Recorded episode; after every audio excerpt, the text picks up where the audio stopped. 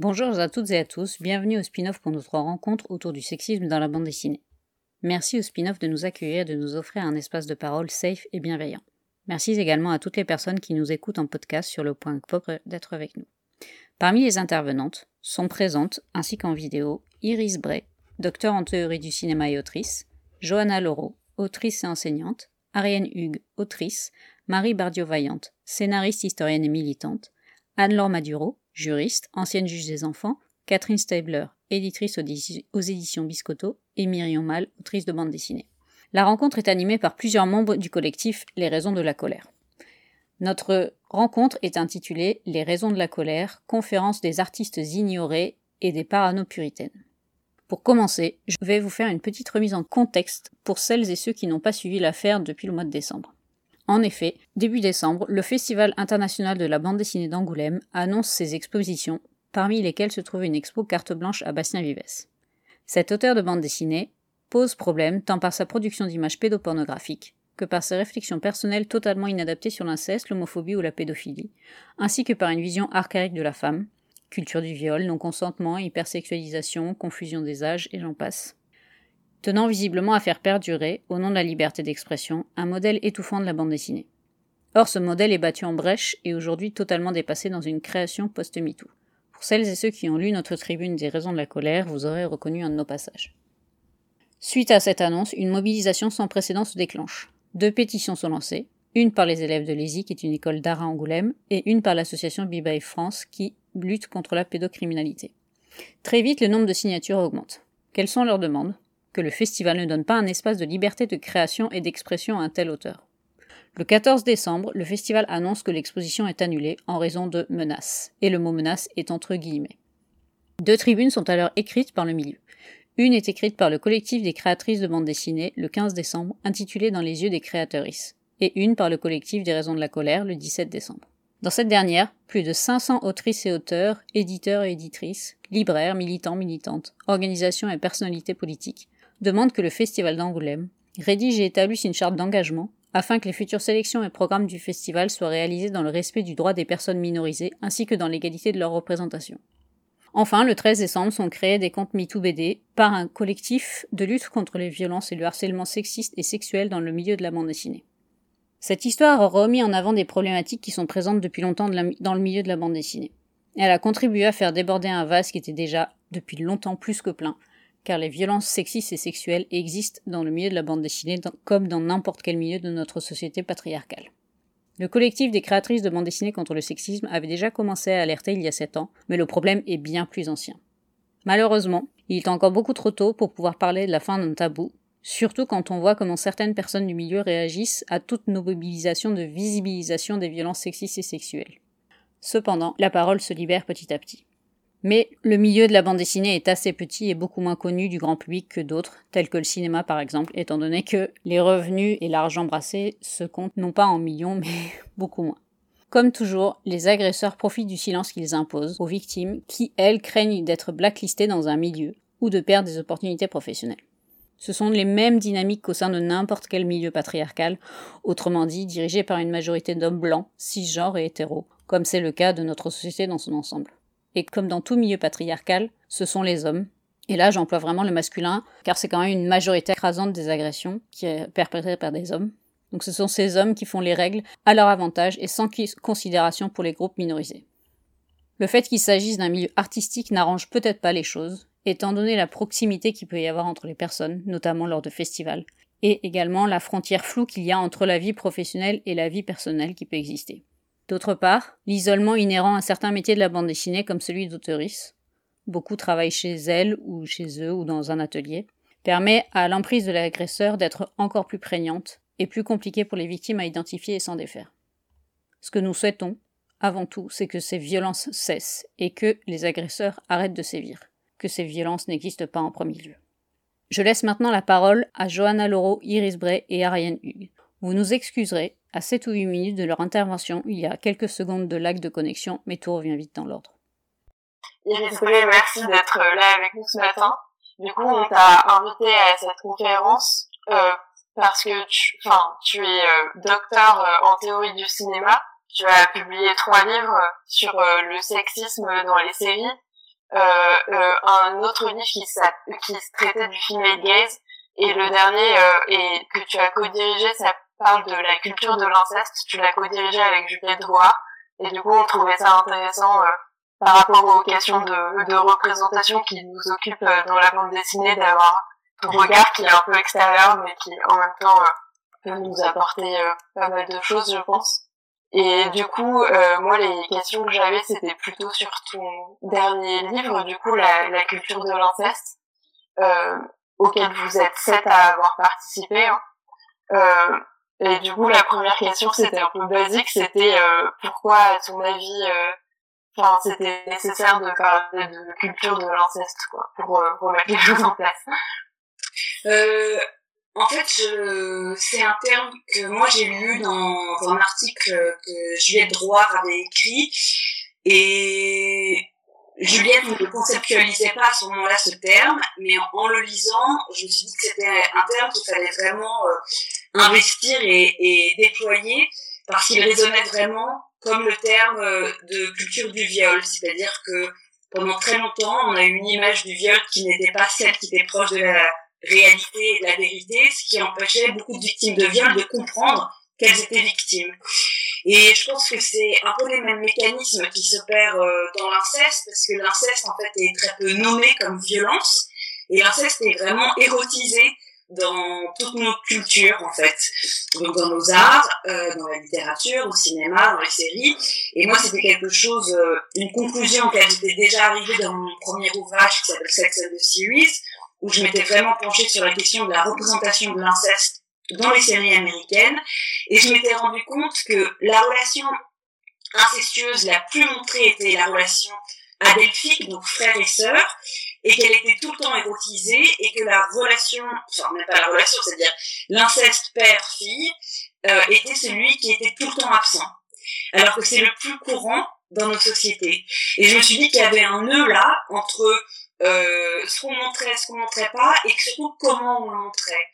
Et donc on a utilisé ce, ce concept en fait de culture de l'inceste pour montrer qu'en fait euh, il y avait un vrai angle mort dans notre manière de réfléchir euh, à ce terme-là, et que l'inceste en fait ne peut plus être vu comme un tabou parce qu'il concerne au moins une personne sur dix en France, et que donc il faut voir le tabou, enfin il faut voir l'inceste comme étant partout et non plus comme un tabou. Et, et, l'autre facette du livre, c'est euh, euh, bah, du coup comment est-ce qu'il est représenté, comment est-ce qu'on le voit, et comment est-ce que ces représentations-là ont un impact euh, sur notre manière de parler de l'inceste, notre compréhension euh, et nos réparations. Et donc, ne pas nommer euh, inceste comme violence, parce que l'inceste est toujours une violence, et toujours une question de domination, euh, c'est très problématique. Et voilà, et on voit que, que dans nos arts, euh, et moi je me suis vraiment penchée sur euh, sur le cinéma, dans le livre, euh, eh bien euh, l'inceste est vraiment banalisé comme une relation érotique, et, et quand il est représenté entre le père et la fille, c'est toujours en fait de la faute de la fille. Et en fait, le, le mythe de la figure de la Lolita, enfin en tout cas c'est ce que j'argumente dans le livre, euh, pour moi, vient soutenir en fait toute une culture de l'inceste. On oublie en fait dans le Lolita de Kubrick que la relation en fait est euh, entre un père et une fille. Euh, et, et, ça, ça a toujours été oublié. Et dans la version de Kubrick, euh, euh contrairement en fait au roman de Nabokov, qui adopte le, parfois le point de vue de, de Lolita et qui montre sa souffrance et qui montre que ce sont des viols, dans, dans la version de Kubrick, la mise en scène en fait érotise le corps de la de la jeune fille et euh, la rend responsable euh, des actes incestueux du père. Et à partir de ce moment-là, donc pour moi il y a une bascule qui opère dans les années 60, euh, qui fait que la figure de la Lolita va servir en fait à autoriser euh, des représentations euh, incestueuses ou incestuelles euh, entre les figures paternelles et les jeunes filles dès l'âge de 11-12 ans.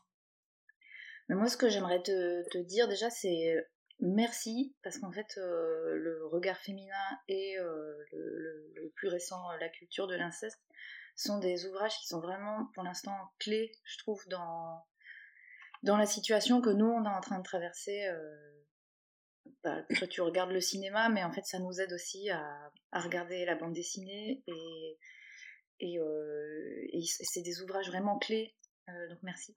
Merci. Je les montre comme ça, euh, les gens qui nous regarderont, ils les verront. Parce que c'est important. Moi, je me demandais si euh, tu étais une lectrice de, de, de bande dessinée et si. euh, moi, j'ai- surtout reparcouru euh, le regard féminin. Tu parles justement de, de mise en scène et je me demandais si. voilà, comment. je crois que c'est assez évident de, déplacer ça dans le, dans le champ de la bande dessinée parce que c'est celui-là qu'on regarde particulièrement aujourd'hui. Mais je me demandais si tu étais lectrice et si toi tu, enfin, tu, avais identifié, si jamais tu, lis des BD, des, euh, en termes de mise en scène et tout ça, des aspects spécifiques à la page, à l'album, au livre. euh. pas lectrice euh, de BD, même si je pense que ça commence à arriver dans ma vie, mais c'est très tardif, euh, ce qui est toujours réjouissant de se dire qu'il y a, tout un pan qu'on n'a pas encore exploré.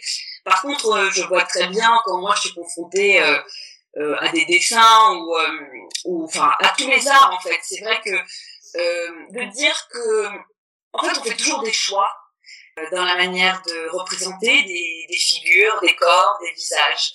Et très souvent, je trouve que l'argument de euh, je me rendais pas compte ou c'est comme ça qu'on m'a appris montre la paresse. Euh, à force d'être entouré de ces images-là, on les reproduit sans questionner euh, la charge politique de la mise en scène.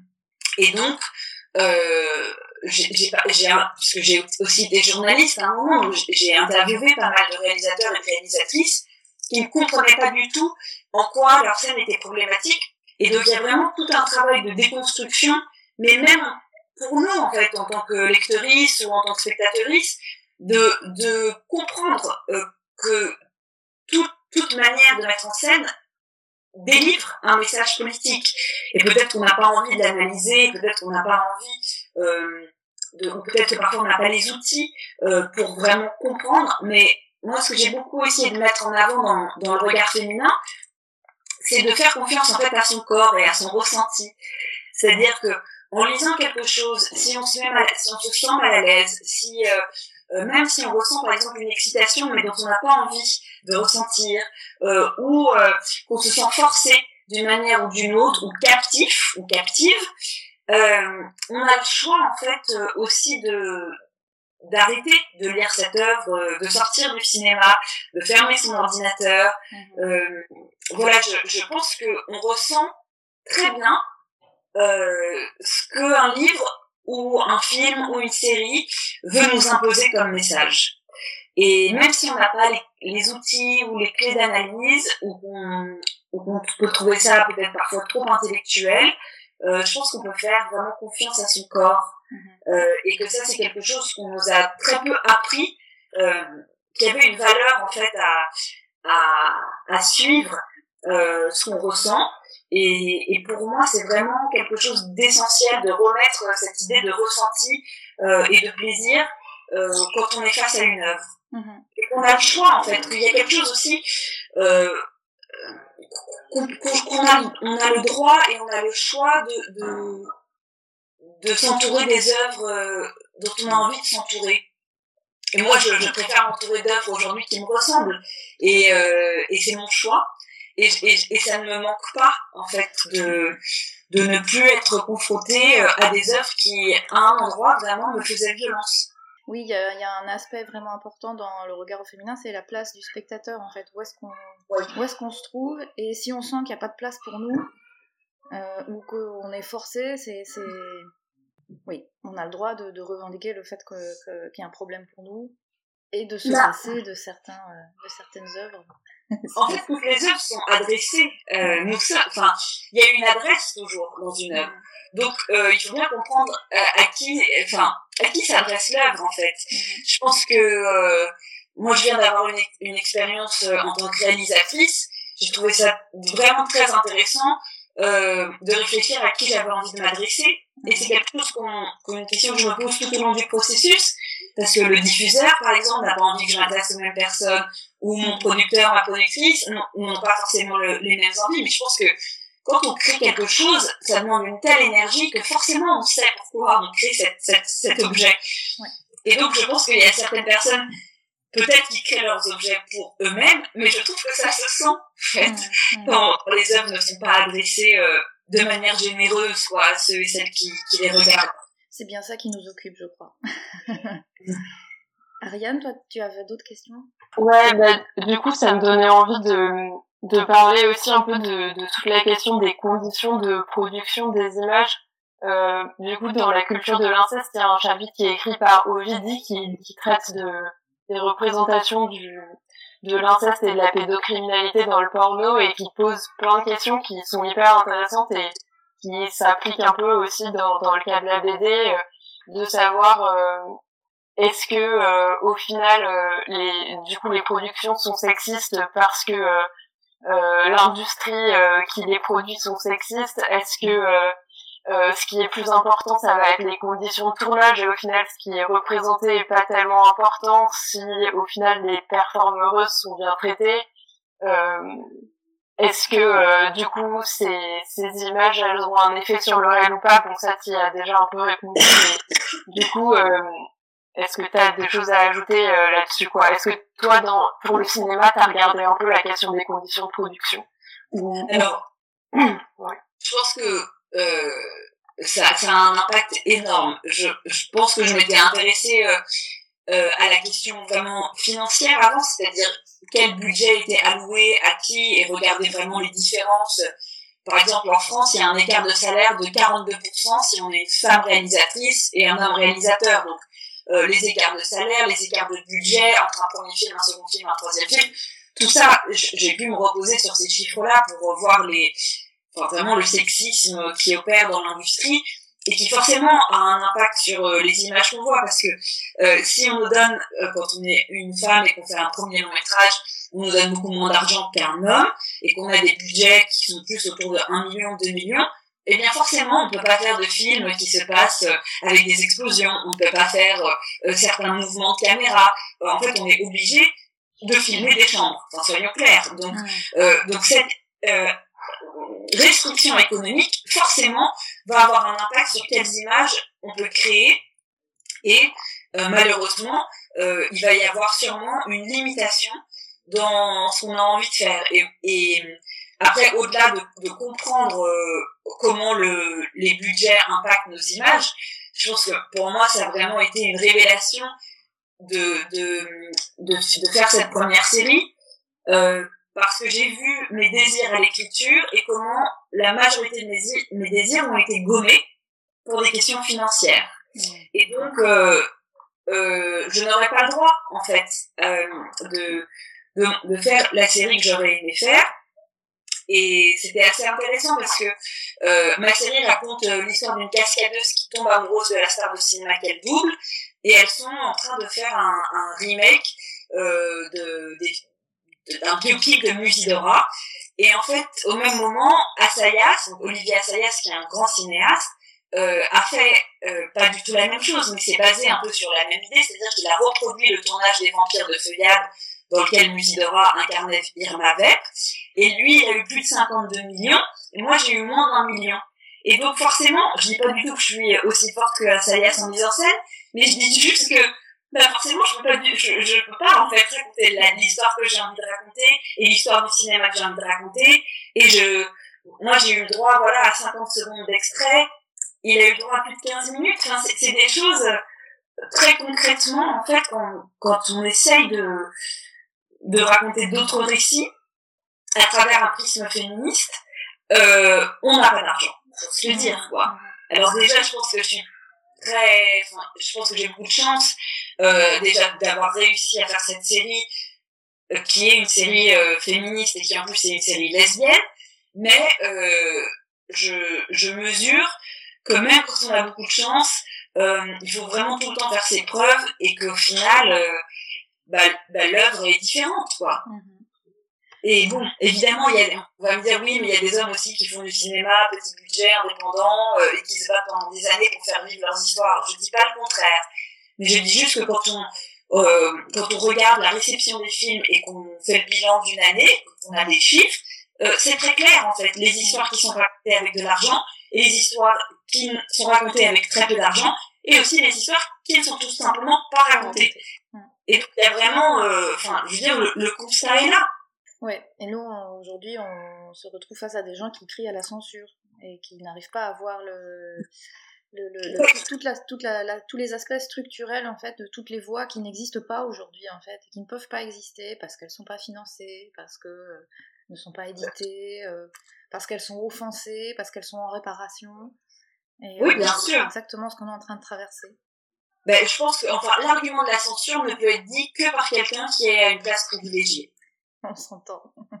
C'est c'est enfin en fait il suffit et c'est vrai que moi je j'ai tendance enfin c'est le moment en fait de la colère pour moi parce que c'est vrai que je me mets vraiment en colère sur cette question de la de la censure parce que euh, ça veut dire que les personnes n'ont pas travaillé. Euh, pour moi ça veut dire que les personnes n'ont pas ouvert un, un livre d'histoire de l'art euh, n'ont pas regardé les chiffres de commission CNC n'ont pas travaillé. Parce qu'il est extrêmement clair que la censure elle n'est pas du côté de leur côté elle est d'une autre. C'est une évidence. Quand on regarde la manière dont toutes les femmes artistes ont été effacées de l'histoire, quand on regarde aujourd'hui les films qui sortent, quand on voit à qui les gros budgets sont alloués, quand on voit le système qui est mis en place pour l'entrée d'entre hommes, je veux dire, c'est hallucinant. Donc, si on parle de censure, mais vraiment, regardons qui a été mis à l'honneur. Qui est mis à l'honneur Au Festival de Cannes, à Angoulême, dans tous les grands festivals, qui est mis à l'honneur Regardons les chiffres des sélections. C'est-à-dire, c'est très simple le constat au, cinéma, dans toutes les écoles de cinéma d'Europe, il y a 50% de femmes. Oui. Dans la branche de réalisation. Mhm. On passe au court métrage, on est environ 30%. Premier long métrage, on est autour de 20%, voire beaucoup moins dans d'autres pays d'Europe. Mhm. Où sont les femmes? Que se passe-t-il? C'est pas parce qu'elles sont, elles ont des moins bonnes idées, qu'elles sont moins fortes que les hommes. Mhm. C'est quoi discriminent voilà, c'est de la discrimination. La discrimination, elle est là. Elle, elle se trouve pas au niveau de la censure des hommes qui veulent nous raconter qu'ils ont hyper envie de violer leur fille ou leur sœur. Arrêtons. Ce discours-là, il est omniprésent. On peut le trouver partout. réfléchissons vraiment à quels sont les récits qui sont censurés. Ceux qui donnent l'argument de la censure ne savent même pas ce que les autres traversent. Sinon, ils ne pourraient pas donner ce, ce, ce récit-là. La censure, elle est du côté des, de toutes les personnes qui sont opprimés, discriminés et qui n'ont pas voix au chapitre. Je, je, tout à fait. Merci. Petite question en forme d'ouverture. Euh, ça fait trois ans que le regard féminin euh, est sorti. Je regardais, c'est février, donc c'est son anniversaire presque. Ouais. Et en plus, tu disais que là, toi, tu es toi-même euh, dans une situation de tournage. Est-ce que entre le moment de la sortie du livre et aujourd'hui, tu as le, la sensation, pour, la sensation positive que les choses qu'il y a une prise de conscience, que ce livre n'est pas lu que par euh, les féministes euh, et, les, et, les, minorités concernées, mais que ça, ça percole un peu. Je j'ai très envie d'être euh, positive mais mais je le suis pas. Je pense qu'il y a une vraie fracture qui s'opère et je pense que la fracture c'est c'est une ouverture donc ça deviendra quelque chose de positif, mais je pense qu'on a un moment de fracture qui, pour moi, est très douloureux. Euh, je pense que euh, il y a une vraie scission, euh, et je suis pas sûre qu'elle soit que générationnelle. Et, euh, et cette scission euh, euh, m'inquiète parce que je trouve qu'il y a énormément de violence, et, et je pense que c'est ce qui moi m'intéresse en tout cas, c'est que cette violence-là, cette session-là, va peut-être nous permettre euh, de nous rassembler, de faire preuve de plus de sororité et d'utiliser d'autres outils, quoi. Et, euh, et moi, je pense que, enfin, l'impression que j'ai de la part de mes lectrices, c'est que c'est quand même des personnes qui ont très envie de s'armer euh, politiquement, intellectuellement, qui sont au travail, euh, qui, euh, qui prennent le temps de réfléchir. Et, et, et, ça, ça me réjouit parce que je me dis que d'autres idées vont émerger, qu'on va réussir à, à créer quelque chose euh, de notre côté. Mais je suis pas sûre qu'on va réussir à créer quelque chose ensemble.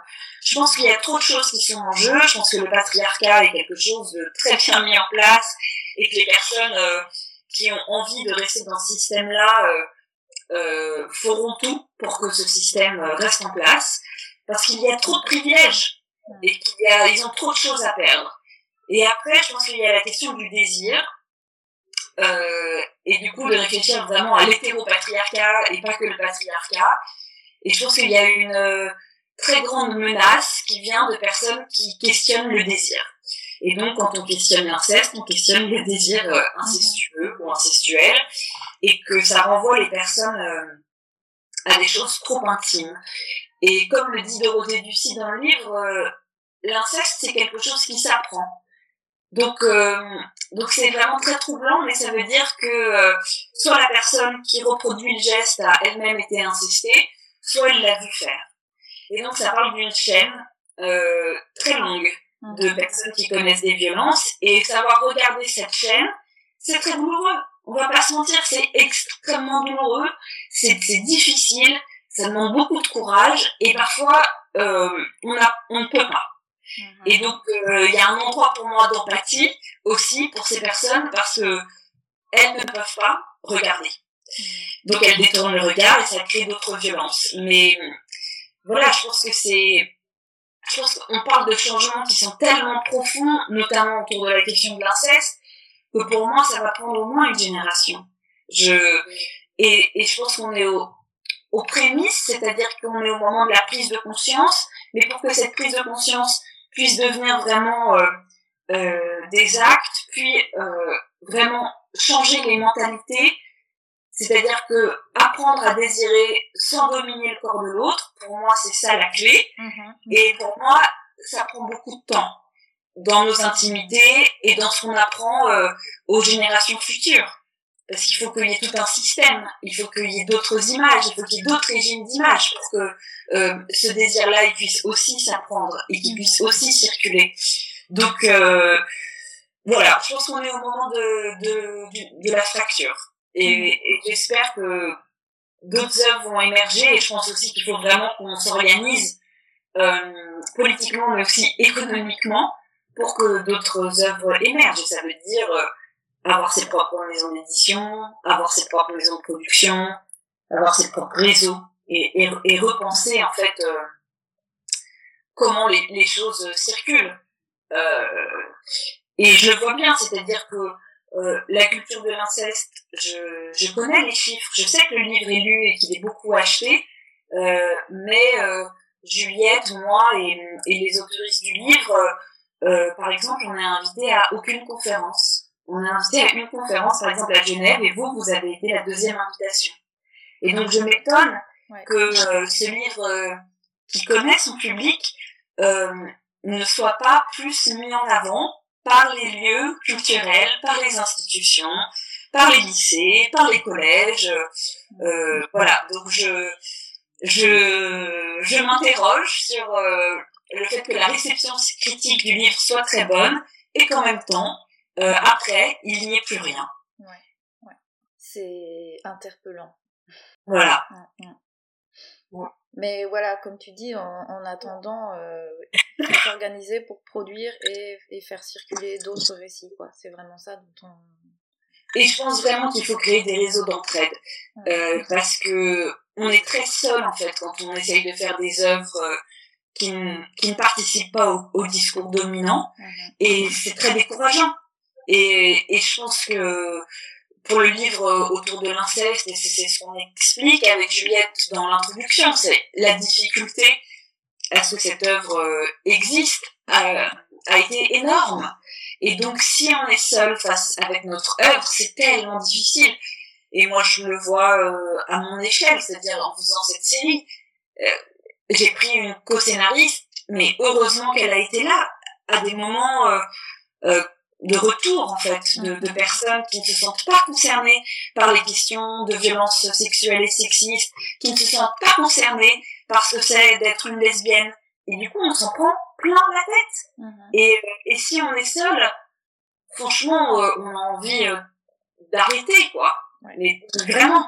Mhm. Et, il faut être extrêmement soutenu. Et donc, je, pense que vraiment de d'avoir des, des réseaux euh, euh, ouais, de sororité, quoi, qui, de personnes qui, juste vous lisent, vous soutiennent, comprennent des efforts. ça me paraît absolument essentiel pour aller jusqu'à la diffusion de, de l'œuvre. On va faire ça. On va continuer ça. Ariane Je pense que c'est... Bah non, mais du coup, ça me fait penser au fait que c'est aussi pour ça que notre mobilisation, elle est... Elle a autant de valeur euh, entre autoristes, étudiantes, etc. C'est, c'est, c'est cet aspect collectif où du coup, euh, le, la réponse est, désolante, mais on, on sait qu'on où se trouver, euh, euh, comment en parler, et ça fait beaucoup de bien, quoi, déjà. Euh, déjà, en fait, de, en fait, de savoir identifier ses alliés euh, est énorme. Et donc, euh, on est obligé euh, de se rassembler pour le voir. Et je pense que c'est ça qui est euh, euh très beau, c'est-à-dire que je, et maintenant qu'on peut, enfin, je suis désolée de pas être là avec vous physiquement parce que j'aurais vraiment aimé, parce que je trouve que c'est vraiment les moments euh, où on se voit physiquement dans une salle, qu'on comprend qu'on n'est pas seul. Mhm. Et à partir du moment où on sait qu'on n'est pas seul et qu'on s'organise, euh, on est beaucoup plus puissant et puissante. Donc c'est c'est vraiment de de connaître ses alliés et de et de participer euh, à des chaînes et de devenir une chaîne euh, et de s'aimer font que on va gagner certaines de nos batailles, pas toutes, mais en tout cas certaines. Ouais. Merci. Bah, merci à vous. et puis euh, courage et, et, et, et, on se tient au courant. Ouais, ouais courage à toutes et tous. Ouais. à très vite. Merci. Ouais. Au revoir. bientôt. Merci à Iris, Johanna et Ariane pour cette intervention. J'appelle maintenant Marie, Anne-Laure, Myrion et Catherine à monter sur la scène pour la suite de la rencontre. Bonjour, alors déjà merci pour l'invitation. Euh, donc je suis Marie Bardio-Vaillante, je suis scénariste de bande dessinée historienne. Et euh, première chose, je suis ravie d'être là parce qu'il y a beaucoup de jeunes personnes, pour moi vous êtes des jeunes personnes, euh, voilà, d'une génération de moins, je dirais. Euh, et la question de la transmission chez moi est fondamentale dans mon militantisme. Je suis, je dis souvent, je me définis comme activiste autonome. Je milite sur euh, pas mal de sujets, sur les droits humains, euh, sur le féminisme, sur la justice en général. Je milite depuis que j'ai 20 ans pour l'abolition universelle de la peine de mort et je suis féministe anticarcérale.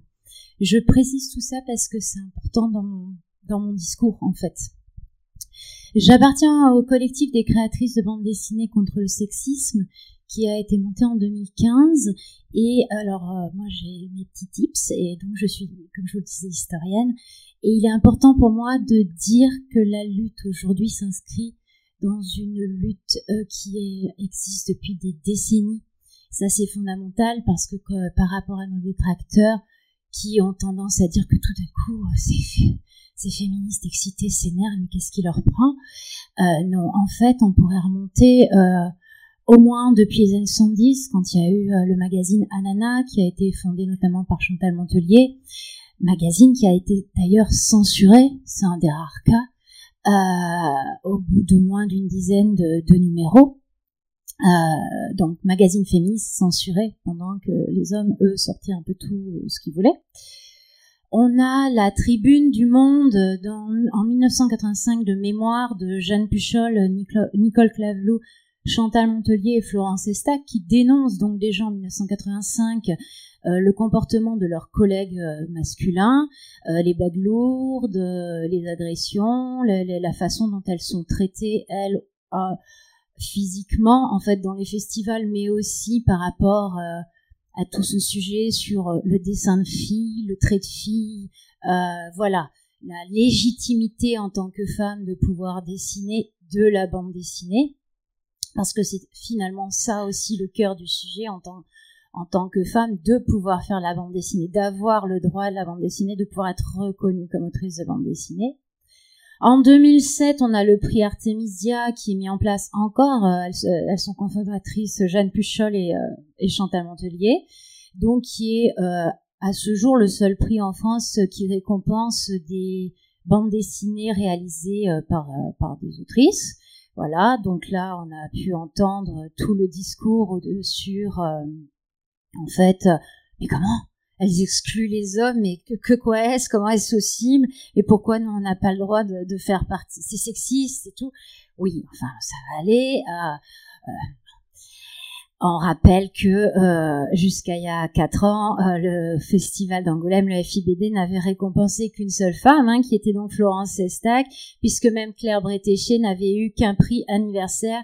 Alors on n'avait pas eu le droit de revoter pour elle parce que quand même c'était considéré comme un grand prix, mais dans le cas de Johann Svar, qui lui-même a eu un prix anniversaire, il avait lui néanmoins le droit de reconcourir à nouveau pour le Grand Prix. Tout ça est extrêmement nébuleux. On n'a jamais rien compris, je suis pas sûre que non plus, mais enfin ça dénote quand même toujours des mêmes mécanismes. En 2015, donc, euh, à l'initiative notamment de Jules Marot, Lisa Model et Tanks, euh, le collectif des créatrices de bande dessinée contre le sexisme voit le jour à l'été. Et euh, suite à une énième demande du Centre belge de la bande dessinée de faire, alors de, mémoire, hein, pareil, mais grosso modo, une exposition de femmes sur les filles, la BD de filles, etc. Bon, là, la coupe est pleine. Donc, le, le collectif est monté et créé. Au début, nous sommes une petite centaine jusqu'à décembre 2015, janvier 2016. À ce moment-là, éclate l'affaire euh, dit FIBD 2016, le Grand Prix sans femme. voilà. À une liste de 30 noms, pas une femme. J'ai ouvert mon, je, je me lève tôt, j'ai ouvert mon mail très tôt. Il y avait des étrangers, donc je, voilà, je pars du principe je ne connais pas tout. Je suis allée vérifier quand même les noms des deux japonais. Je me suis dit non, c'est vraiment des messieurs aussi, il y a un problème. Donc là, on appelle euh, au boycott euh, et nous sommes donc une centaine à dire aux collègues mais stop, arrêtez de voter parce qu'il n'y a quand même pas une seule femme dans ce dans cette liste de 30 noms sur le Grand Prix d'un festival international quoi. C'est pas c'est même pas le bouquin de l'année c'est pas ça. C'est des carrières. Enfin si on n'arrive pas à trouver sur euh, tous les continents une seule autrice à mettre dans cette liste un petit peu grave euh, donc bon, là s'en suivent des débats euh, multiples, euh, hein, pénibles, très longs, les mêmes arguments. Néanmoins, il y a quand même un peu un frein et on arrive à faire bouger le FIBD où on retrouve un Franck Bondou qui donc sur à Canal Plus finit par dire que ces histoires de bonnes femmes, grosso modo, ça le fatigue. Néanmoins, s'il faut effectivement donner quelques noms, que elle donne une liste de six noms qu'on mettra, qu'on parsèmera comme ça un peu milieu d'abord. C'était pas possible. Mais ce que nous avons gagné cependant cette année-là, c'est la récupération de la démocratie, puisqu'à partir de janvier 2016, les auteurs et les autrices votent euh, pour euh, qui veulent au premier tour, en fait. On ne nous impose plus de liste. Donc euh, voilà. Alors, le truc, c'est qu'il y a plein d'auteurs ces dernières années qui ne votent plus, des auteurs, hein, je précise, et euh, qui ah mais vous faites du lobbying pour mettre des femmes comme ça. Bah, alors oui ou non, ça dépend des années ou demeurant. Ça arrive, mais c'est pas systématique. Euh, moi, je sais qu'il faut pas beaucoup de voix, effectivement, pour faire monter quelqu'un au premier tour. Avec une centaine de voix, ça suffit parce que le vote est tellement volatile. Donc, si on veut on peut effectivement sur le deuxième tour c'est quasi impossible. Et néanmoins messieurs vous ne votez plus parce que vous en avez marre. Sauf que quand il y a des femmes qui arrivent au premier tour ça ça vous pose un problème et vous dites euh, qu'elles ont triché ça va pas du tout c'est pas démocratique. Vous votez pas c'est vous qui vous servez pas de votre droit que les autrices ont gagné en 2016 enfin bon tout ça encore une fois, euh, pile tu, tu perds, face tu perds, euh, on en revient toujours au même. Euh, suite à ça, le collectif, il y a eu aussi la question des témoignages retour du FIBD 2017, où on a un groupe privé, où les autrices euh, se disent, ah bah cette année, c'était assez cool, le FIBD, on n'a pas, voilà. Et parmi toutes les autrices, on était 150 à peu près à l'époque sur ce groupe, euh, une euh, libère sa parole et suite à ça, en trois jours, euh, on récolte plus de 70 témoignages, donc sur un groupe de 150, une sur deux. Euh, de témoignages, de comportements sexistes, jusqu'à euh, voilà de, de, la parole, on va dire déplacée, de la blague lourde, etc. Sur les abus de pouvoir, euh, que ce soit de la part de certains éditeurs, ce soit aussi du fait de collègues avec des notoriétés, jusqu'effectivement aux agressions sexuelles, viols et coups. ces derniers, nous ne les avons pas mis en ligne parce que en fait, même si tout ça était anonyme, il était hors de question, nous sommes un collectif, euh, que nous puissions euh, prendre le risque de la reconnaissance d'une autrice se plaignant et donc d'un possible procès en diffamation, d'une plainte en diffamation, euh, parce qu'on n'avait pas les épaules, nous, financièrement, pour ça. Donc, quand des auteurs, des collègues nous ont mais c'est pas possible, c'est, c'est, il peut pas se passer ça, nous, on est de gauche, on dessine des petits Mickey, enfin, c'est nos potes. Bon, oui, d'accord, quel est le rapport? Comme si dans les groupes militants de gauche, il se passait pas des problèmes. Enfin, voilà, hein, la lutte des l'abolition du patriarcat quand la lutte des classes sera finie, c'est toujours la même, la même question. Bon. Euh, faisons les deux en même temps, s'il vous plaît, messieurs. Et donc, on, leur dit, mais non, en fait, ce que vous ne comprenez pas, c'est que les, les, les témoignages les pires, vous ne les lirez jamais. C'est ça. C'est qu'en fait, on a baissé d'un cran ce qui se passe dans ce milieu-là. Il y a eu une légère prise de conscience, je, je, crois, à ce moment-là. C'était juste avant MeToo, en plus. Et moi, je me rends compte que euh, il y a eu des quelques stratégies qui se sont mises en place. Par exemple, moi, la première, hein, j'ai été euh, extraite de deux, trois situations euh, un peu pénibles pour moi, juste en envoyant par un SMS à un collègue que je savais qui était dans le camp en disant viens, je suis à tel endroit, viens m'extraire. C'est des choses qui se font très facilement. Euh, le collègue arrive, ah bonjour Marie, hein, euh, tiens, on devait parler d'un scénar, etc. C'est facile, ça, ça, ça, ne génère rien d'autre, et l'autrice en fait se retrouve de nouveau en cadre safe, et elle a été euh, vraiment exfiltrée en fait de l'endroit qui lui posait problème. Je rappelais donc tout ça parce que au dehors du fait que je suis une historienne obsessionnelle, ça me semble toujours très important de rappeler dans, dans quoi s'inscrivent les luttes à un moment donné et d'où on vient, de quoi on vient et de qui on vient. Parce que finalement, sans Jeanne Puchol, Nicole Clavou et Chantal Montelier, nous ne serions peut-être pas là aujourd'hui ou pas de la même façon. Et ça, c'est toujours important. Euh, je suis absolument pas compétente en revanche sur les questions euh, de pédocriminalité, euh, d'inceste. Je rappelle néanmoins parce que euh, c'est important pour moi aussi.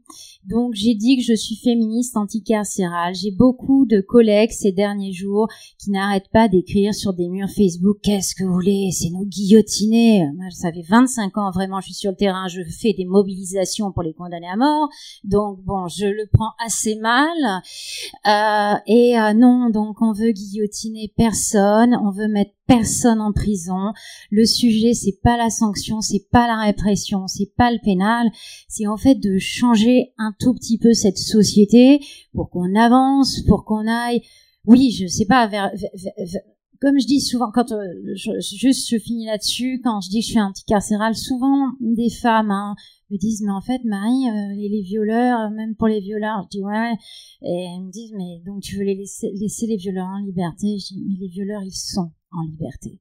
Donc le sujet, c'est pas de, de, de, de, se dire quand un sur mille effectivement prend une peine de prison, ça y est, nous sommes en sécurité. Ça, c'est un mensonge du pouvoir, puisque les violeurs, ils sont en liberté. Donc moi, ce que je veux pas, enfin, je veux pas particulièrement mettre les violeurs en prison. Je veux plus qu'il y ait de viol dans ce pays et dans le monde, ce qui n'est pas du tout la même chose.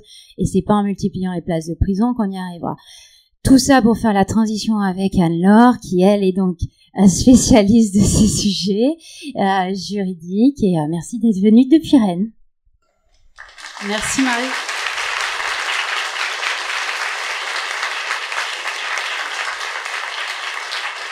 Euh, alors bonjour, merci de m'avoir invitée. je suis très contente d'être là.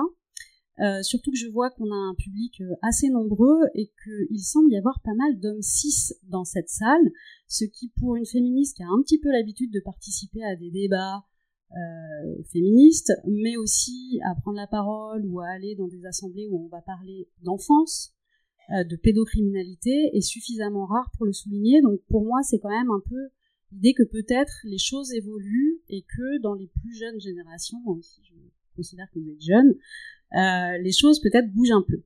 Je vais me représenter rapidement parce que ce que vient d'expliquer Marie, pour moi, c'est extrêmement important de vous dire un peu d'où je parle et effectivement euh, de se situer un peu euh, parce que sur ces histoires de représentation pédopornographique, on a entendu beaucoup de choses qui en fait vont réduire le débat à euh, censure versus puritanisme, enfin censure et puritanisme d'un côté versus défenseur de la liberté d'expression. Or, je pense qu'il ne faut absolument pas se laisser enfermer dans ce débat. Euh, je suis donc j'ai été magistrate jusqu'à l'année dernière. J'ai démissionné de mes fonctions pour euh, des raisons diverses et variées, et notamment parce que j'y trouvais plus ma place par rapport à mes opinions et à mon militantisme politique. C'est pas la seule raison, mais c'en est une. Euh, donc je suis féministe, mais en réalité, dans mon militantisme, historiquement, en fait, je me suis construite politiquement autour de l'anti-répression. Ce qui peut paraître un peu bizarre quand on est juge, puisque en fait j'ai été euh, notamment juge d'instruction, juge des enfants, etc.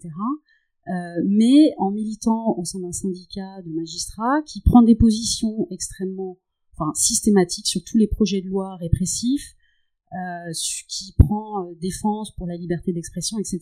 Et quand je dis qu'il se positionne politiquement, y compris effectivement quand on a des lois répressives contre les délinquants sexuels, quand on a des lois qui viennent restreindre la liberté d'expression, etc.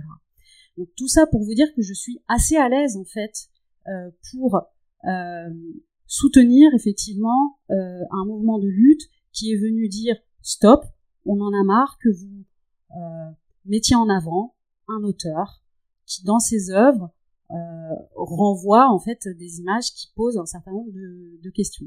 Et pour autant, euh, parce que moi aussi je suis pas euh, dans une optique répressive, comme Marie, je souhaite pas que les œuvres en fait soient saisies, censurées, retirées de la vente, etc. On n'en est pas là. Je souhaite pas que Bastien Vives euh, ait des poursuites pénales, etc. Ce qui a pourtant enfin, ce qu'il y a une enquête en cours, etc. Moi, je pense que c'est pas forcément la bonne solution et que la bonne solution, c'est celle-là, c'est-à-dire quand vous, localement, euh, des étudiants dans une école, euh, des militantes féministes, organisent un débat pour qu'on parle de ça, en fait. Euh, voilà.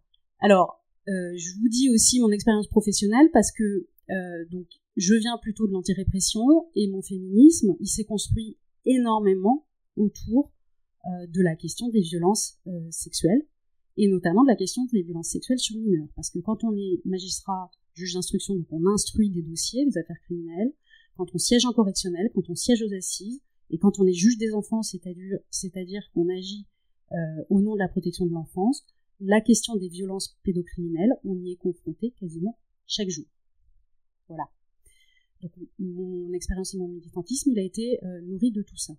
Alors moi, je vais vous parler de ce que je connais, c'est-à-dire la loi, même si je vous ai expliqué que que mon idée, en tout cas, je pense pas que ce soit la solution d'aller euh, vers le répressif, mais en tout cas, c'est intéressant, je pense pour vous, puisque euh, l'idée c'est aussi de vous armer sur des sujets qui sont pas forcément les autres, les vôtres, pour pouvoir répondre en fait à un certain nombre d'arguments qui vous sont opposés, que c'est quand même assez intéressant d'avoir une idée, c'est quoi aujourd'hui la loi en la matière, d'où elle vient, pourquoi, et effectivement les effets et de, de, que vous puissiez être nourri un peu d'un certain nombre de choses pour réfléchir aux effets des représentations dessinées de pédopornographie. Alors, euh, la loi, pour vous expliquer, je vais essayer de faire simple et je vais évidemment pas vous assommer de détails et tout ça. Mais la première chose à dire, c'est que effectivement, la liberté d'expression, euh, c'est un droit fondamental. Et donc, la liberté de création artistique, elle est euh, effectivement inclue dans cette liberté d'expression. Mais pour autant, euh, depuis très longtemps, euh, cette liberté n'est pas absolue. La grande loi sur la liberté de la presse, c'est la loi de 1881, et qui pose déjà une interdiction de l'apologie d'un certain nombre de crimes, et notamment des violences sexuelles sur mineurs. Donc, il est absolument faux de dire que l'artiste est libre absolument, qu'il peut faire tout et n'importe quoi. En réalité, ça fait très longtemps qu'il y a un certain nombre de restrictions à la liberté d'expression. Pourquoi? Parce qu'en réalité, il y a d'autres libertés publiques en jeu. Euh, voilà. Euh, la diffamation, etc., c'est aussi une restriction de la liberté d'expression. Si je traite Bastien Vives de pédophile, il a le droit de me poursuivre pour ses propos. Voilà. Donc, euh, il est déjà c'est faux de dire qu'on peut tout dire, etc., et qu'on n'a pas à s'occuper des conséquences et qu'on n'a pas de compte à rendre au motif qu'on serait un artiste. Ça, c'est une première chose. Ensuite, euh, vous avez en 1994 qui entre en vigueur ce qu'on appelle le nouveau code pénal. Le code pénal, c'est, euh, vous savez, euh, les textes qui listent les comportements qui peuvent être passibles notamment de prison, de peine d'amende, etc.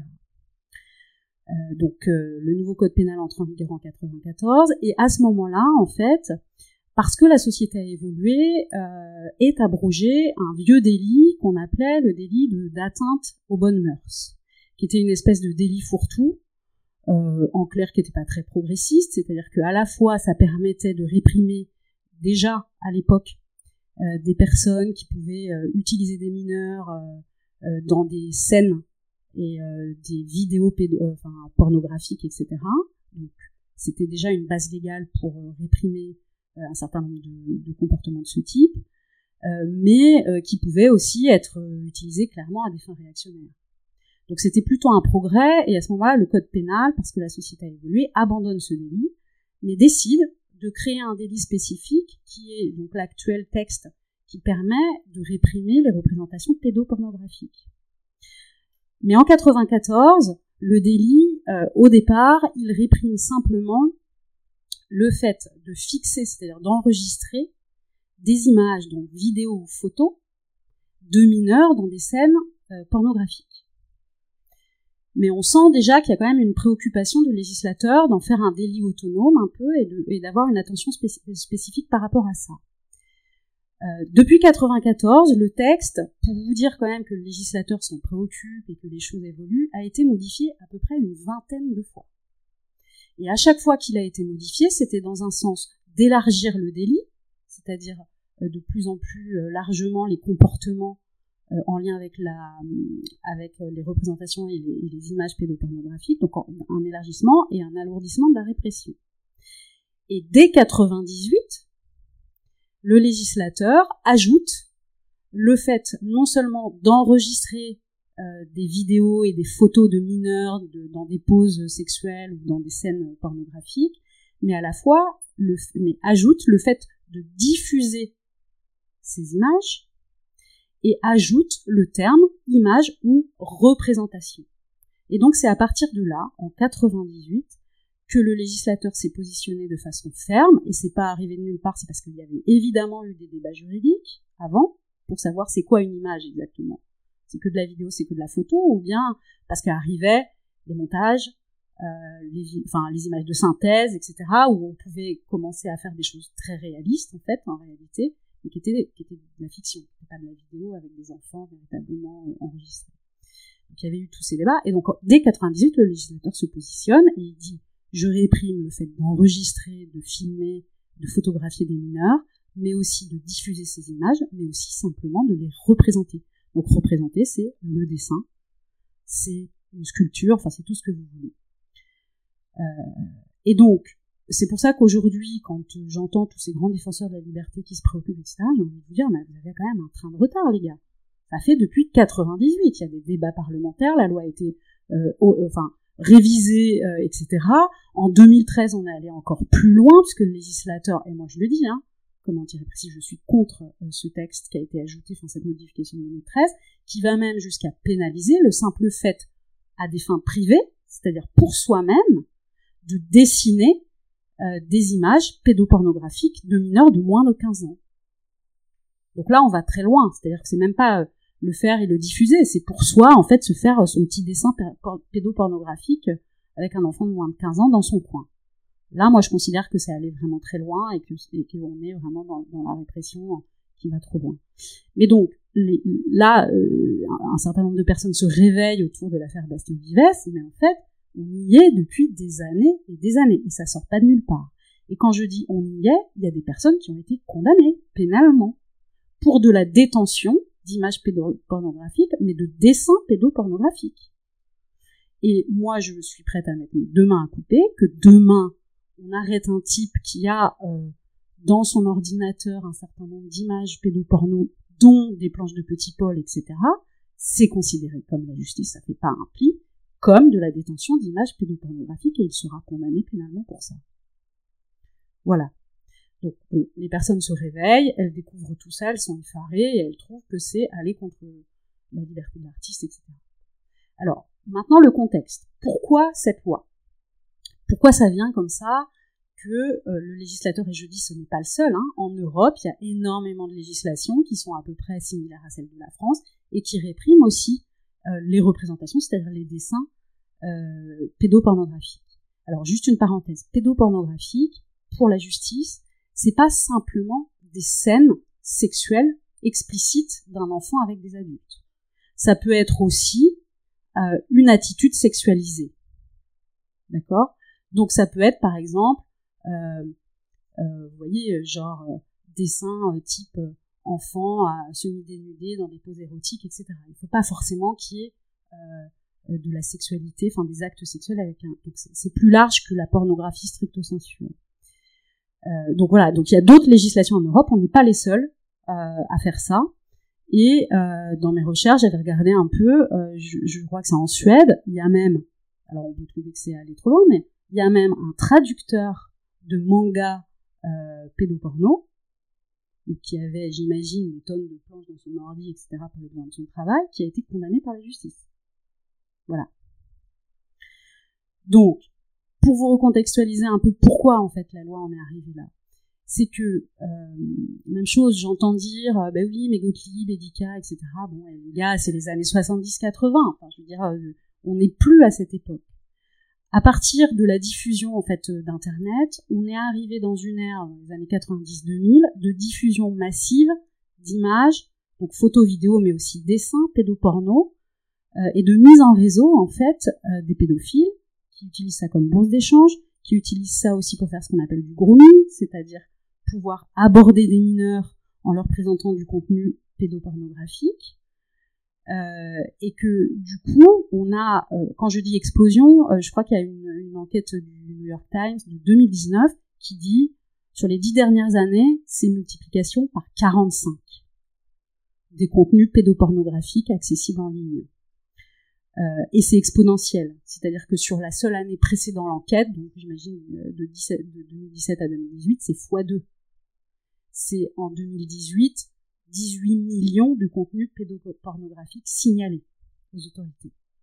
Donc le contexte n'est pas, autant vous dire qu'il n'est pas du tout le même sur l'utilisation de ce type euh, d'images, y compris de dessins, que euh, des auteurs qui ont pu euh, faire des créations dans les années 80, etc. Il n'y avait pas tout ça. Donc c'est aussi ce contexte-là qui fait que le législateur s'en est saisi. Euh, et puis parce que, évidemment, les pédophiles, c'est-à-dire véritablement les personnes qui ont une attirance, une fixation sexuelle sur les enfants, et donc j'en profite pour glisser que tous les pédocriminels ne sont pas pédophiles, loin de là, mais en tout cas, les pédophiles, vous en avez un certain nombre qui se mettent en réseau, qui sont actifs, qui théorisent, utilisent des outils, etc. Euh, et ils savent, ils essayent toujours de contourner la loi, etc. Donc évidemment, ils vont euh, essayer de faire des images d'utiliser des images d'enfants dénudés, etc., mais qui sont ambiguës, où on va avoir du mal à qualifier ça, etc. Et donc évidemment, le dessin a pu être à un moment un espèce de subterfuge pour dire oui, mais attendez, c'est pas des photos, c'est pas des vidéos, il n'y a pas de vrais enfants victimes derrière, donc c'est moins grave. Donc ça, c'est pour juste vous expliquer le contexte, pourquoi la loi a évolué et pourquoi, en tout cas à un moment donné, euh, le législateur en France et dans d'autres pays d'Europe a considéré que même les dessins, en fait, ça a un impact et que dans la lutte globale contre la pédocriminalité, c'est important aussi de mettre un interdit par rapport à ça. C'est-à-dire que on n'a pas besoin de prouver l'apologie, comme je vous ai dit dans la loi de 1880, de pédocriminalité. L'apologie, ça veut dire présenter sous un jour favorable moralement, etc.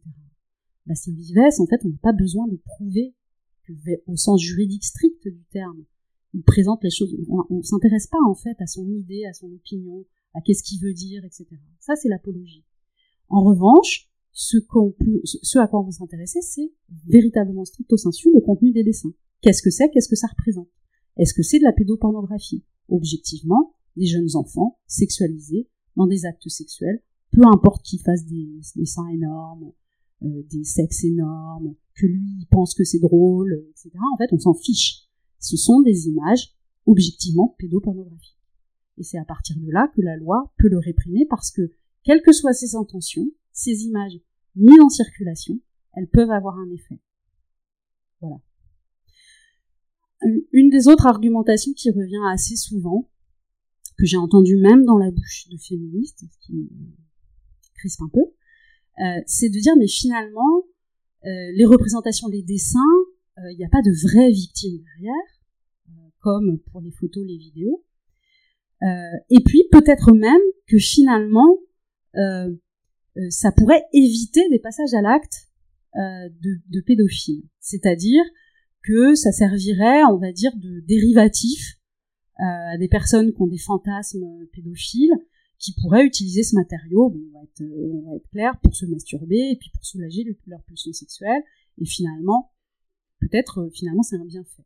C'est d'ailleurs un, des gros arguments qui a avancé par euh, au Japon pour justifier le fait qu'effectivement là-bas le dessin pédopornographique n'est pas réprimé. Euh, sauf qu'en réalité ça fonctionne pas comme ça les passages à l'acte. Ça ne fonctionne pas comme ça. Iris Bray a expliqué qu'effectivement les représentations qui sont véhiculées par la société ont un effet, on va dire, au niveau global, sur ce qu'on tolère, sur ce qu'on véhicule et sur ce qu'on transmet aussi aux enfants. C'est-à-dire que quand on met en circulation Petit Paul, alors ok c'est sous blister, etc.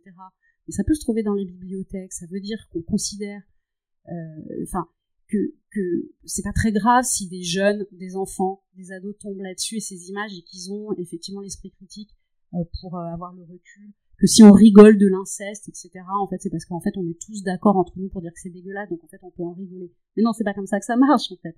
Les enfants, ils sont perméables à ces discours-là, ils baignent dans cet univers, Iris Brest vous l'a dit, en fait, c'est massif, l'inceste, ça n'a rien de, euh, de subversif, en fait, c'est des premières recherches sur YouPorn, sur YouPorn, etc. Donc, en fait, ça a un impact au niveau global, et même quand on regarde, parce qu'il y a des études, il y a des chercheurs qui se sont penchés sur la question, au niveau des passages à l'acte individuels, euh, c'est-à-dire de consommateurs de pédopornographie pour savoir s'ils vont devenir ou pas des agresseurs sexuels, alors évidemment, euh, le lien de causalité, il n'est pas net, il est difficile à établir, il y a des facteurs individuels. Il on ne peut pas dire, effectivement, consommer de la pédopornographie, même des dessins, va nécessairement mener à un passage à l'acte. C'est pas comme ça que ça marche.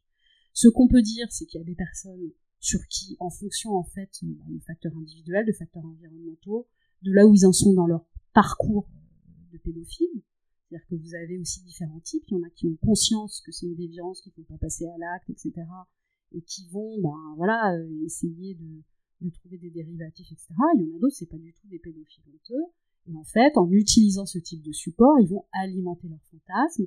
Vous avez même quelques études, moi, enfin, dans, mon expérience professionnelle, j'en ai rencontré des experts psychiatres qui vous disent qu'en réalité, euh, le dessin pédoporno, le, le, pédoporno soft au départ, où en fait euh, on se raconte l'histoire que ça n'a pas d'effet parce qu'il n'y a pas de, vraies victimes, etc. Ça peut être aussi une porte d'entrée. Et de gens, dans les pédophiles, vous avez des profils qui sont des véritables collectionneurs, en fait, euh, et qui vont vouloir aller de plus en plus loin, et qui vont avoir besoin d'aller dans le plus en plus trash, dans le plus en plus réaliste, etc., pour nourrir leurs fantasmes. Et que ça peut produire aussi un effet un peu d'escalade. Alors, est-ce que ça amène au passage à l'acte dans le réel, etc. C'est pas évident à établir, mais en tout cas, ça a un effet et aussi une utilisation qui est euh, très classique, euh, c'est que vous avez à peu près, euh, ça varie selon les études, mais on peut dire grosso modo 10% d'enfants victimes de pédocriminalité qui racontent que dans le processus d'approche, à un moment donné, les adultes qui les ont agressés ont utilisé de la pornographie. Alors pas que de la pédopornographie, beaucoup de la pornographie adulte, mais leur ont montré des images. Et, autant vous dire que le fait que des images ok je finis juste par ça. Le fait d'avoir des images euh, qui sont en circulation libre sous des formats un peu pop BD euh, euh, censément drôles euh, qui puissent être mis en circulation et à disposition d'agresseurs et eh ben effectivement enfin je veux dire c'est du pain béni pour les agresseurs. Vous montrez ça à un gamin vous brouillez tous les repères etc et ça véhicule en fait l'idée que c'est possible, que c'est normal, voilà. Euh, je termine du coup pour vous laisser enchaîner. et donc tout ça pour pour dire qu'effectivement, même si on peut pas faire de lien direct, il y a quand même un impact sur la mise en circulation de ces images, que la législation, même si on n'est pas dans l'idée d'une répression, elle sort pas de nulle part, et qu'il est absolument insupportable en fait d'avoir des personnes sous prétexte qu'elles sont, sont, des artistes, etc., qui finalement euh, estiment n'avoir aucune responsabilité, en fait, seraient hors société, n'ont aucun impact, etc. Et que du coup, on peut contrer euh, absolument, parce qu'il y a des études qui existent, et voilà, euh, ce genre d'argumentation. Voilà. Merci beaucoup.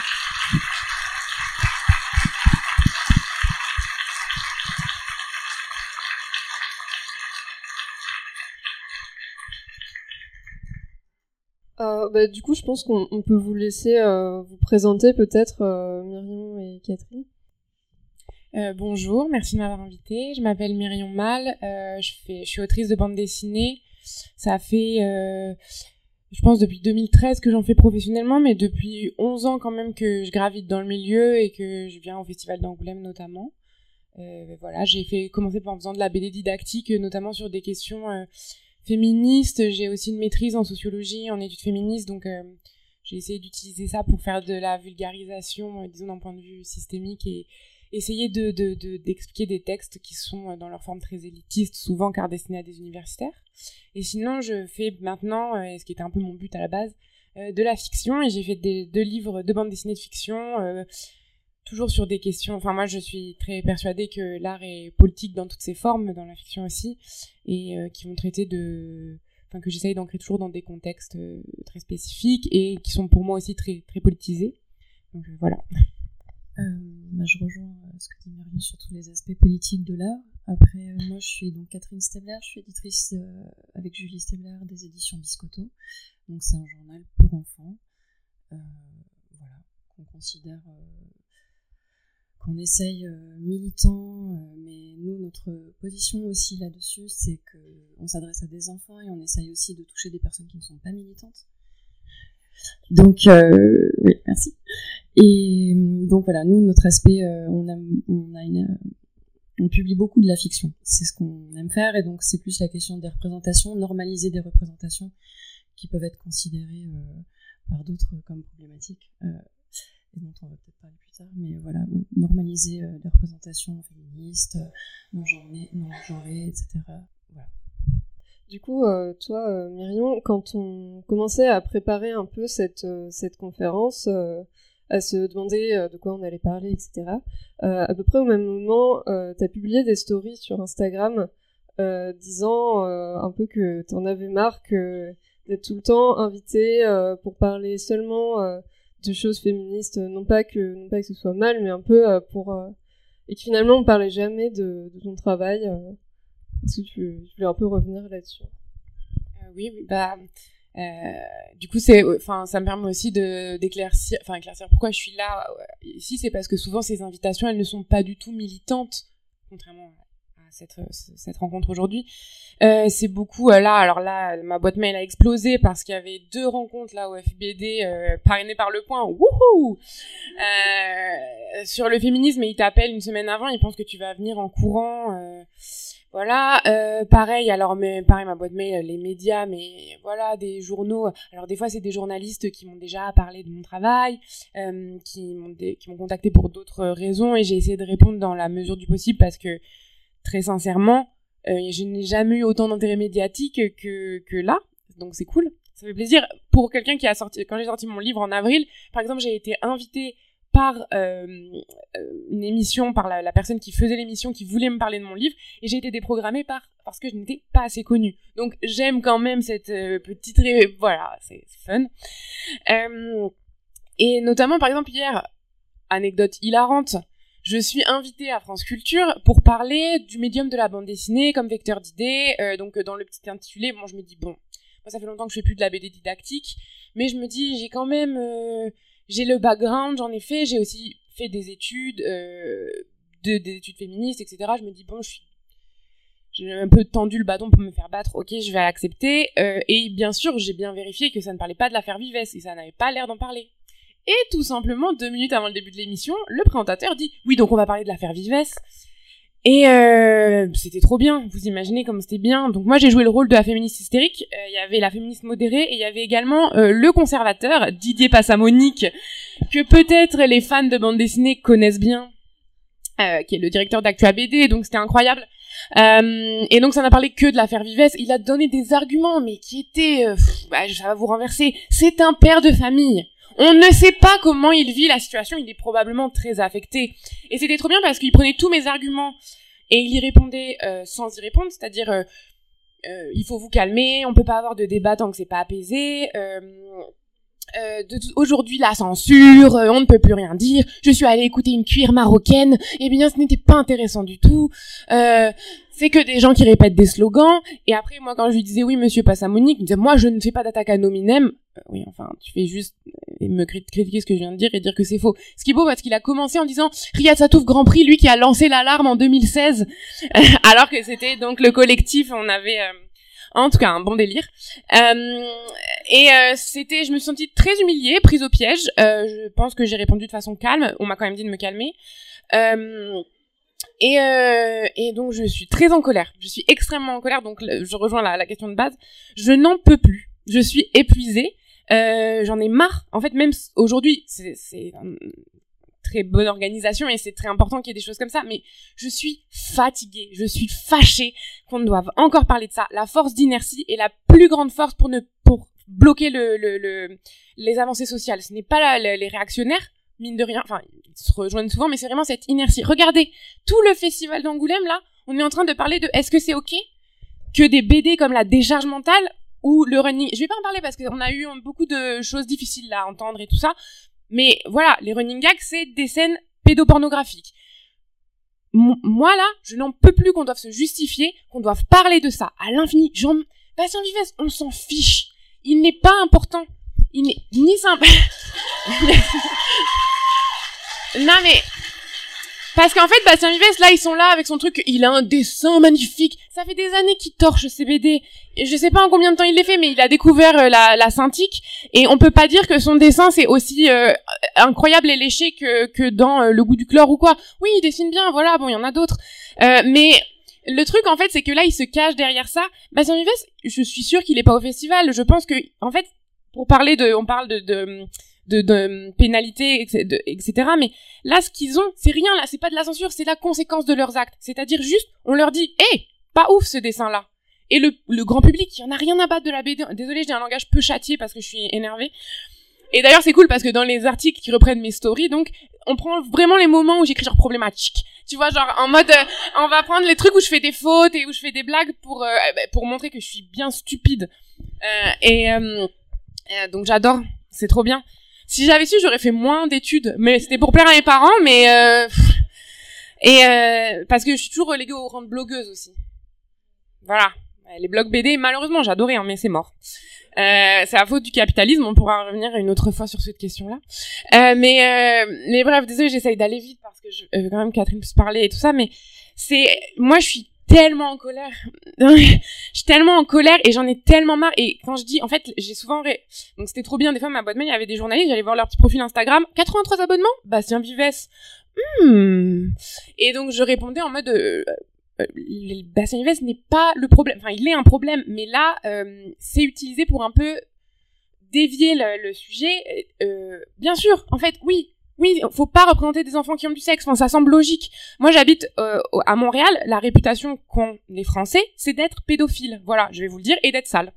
Mais la réputation des Français, c'est ça. C'est on est le pays de. Euh, euh, jour, j'ai vu un tweet. Euh, c'est un truc en mode genre, oh non, le, the beloved bon déjà j'ai un accent anglais pourri mais euh, l'adoré euh, rédacteur en chef du magazine le pédophile raciste est montre est problématique. Et c'est ça l'image de la France en fait. Et on parle des conséquences mais en effet c'est des gens ces hommes-là, ces gens qui supportent, qui, qui, en font le problème, le cœur du problème, alors qu'on devrait pas, c'est comme pour Matzneff, hein, c'est comme pour Polanski, on devrait pas y réfléchir plus de trois secondes. Mais en fait, on va en parler, en parler, en parler, parce que comme ça, le problème ne sera jamais réglé on parle même pas de là hier Monique qui est en mode la justice laissons la justice faire son travail.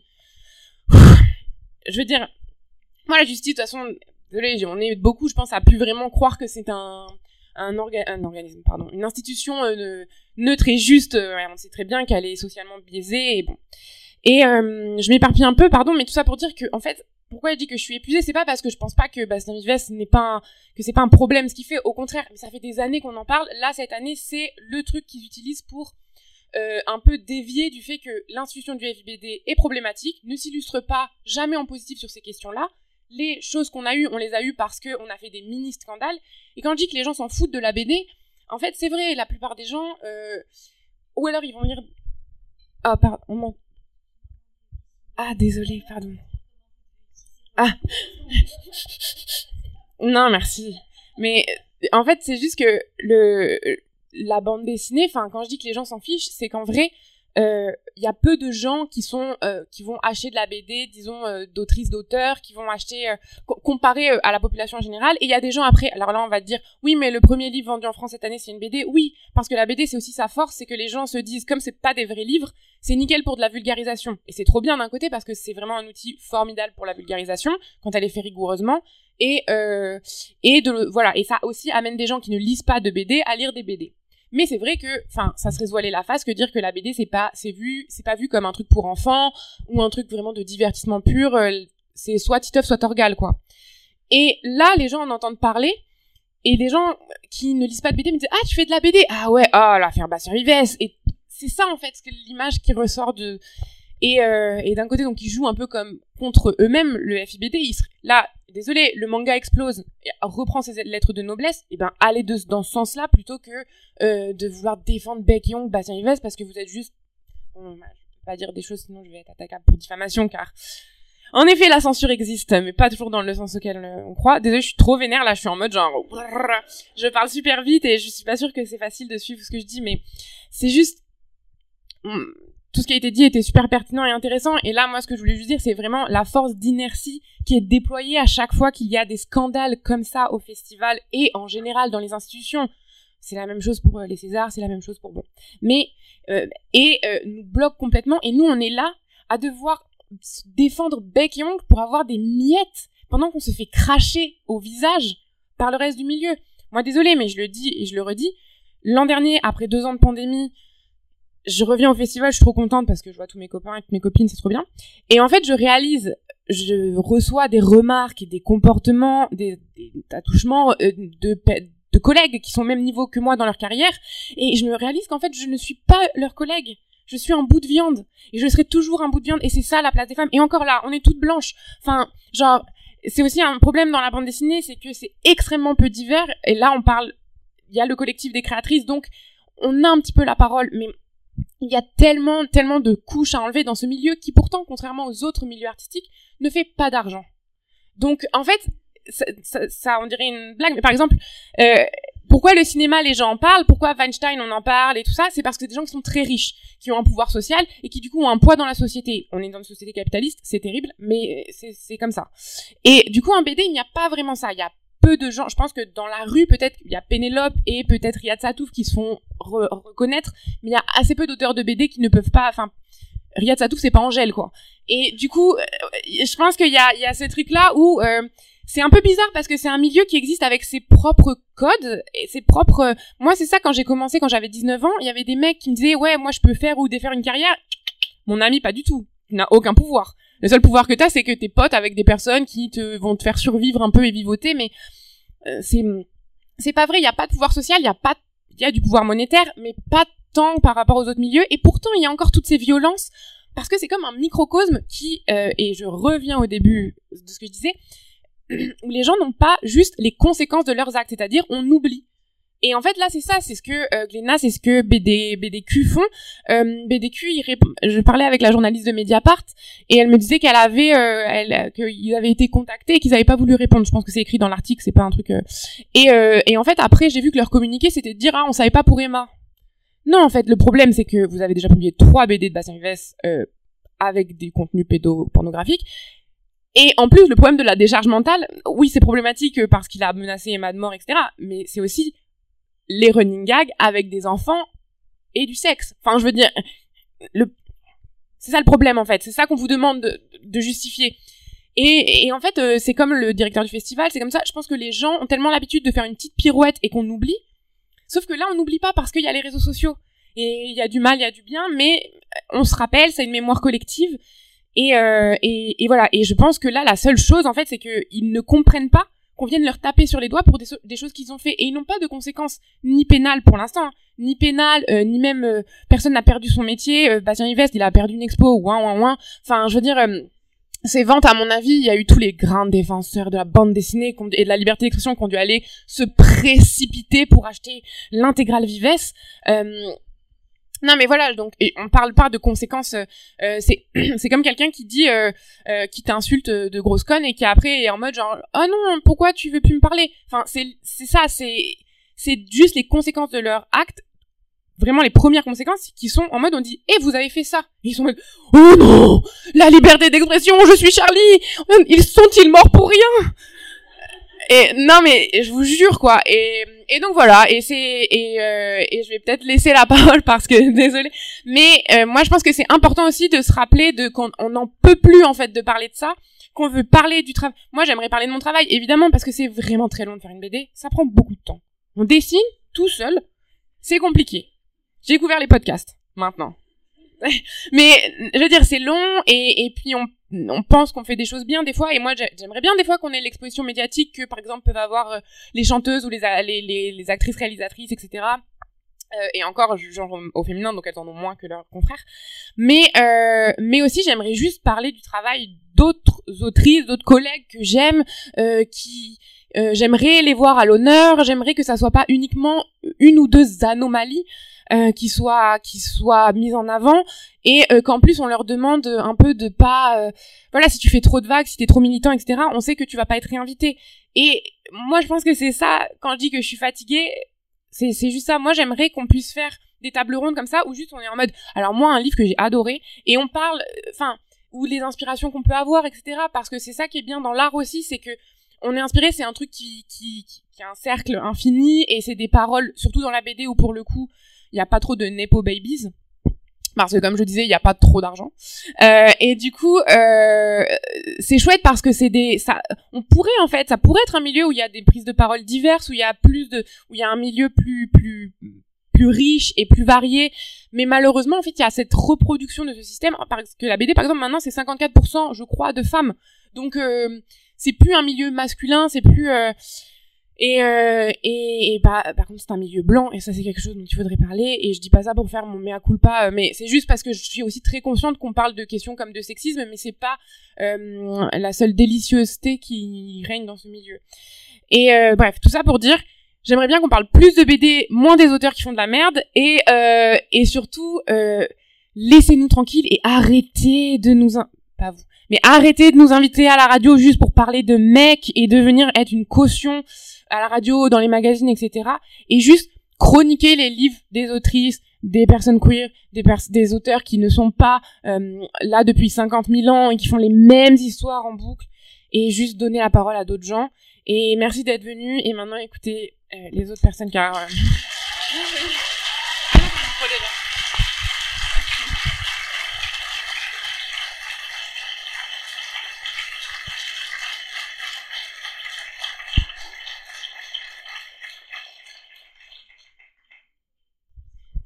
avant que tu me poses des questions, je voulais juste te remercier Myrion pour sa colère euh, parce que ça fait beaucoup de bien. Moi, je, dois dire que je là, on sort, euh, en tant qu'éditrice, du coup, on, on, côtoie du coup depuis depuis mercredi, mardi soir, d'autres éditeurs.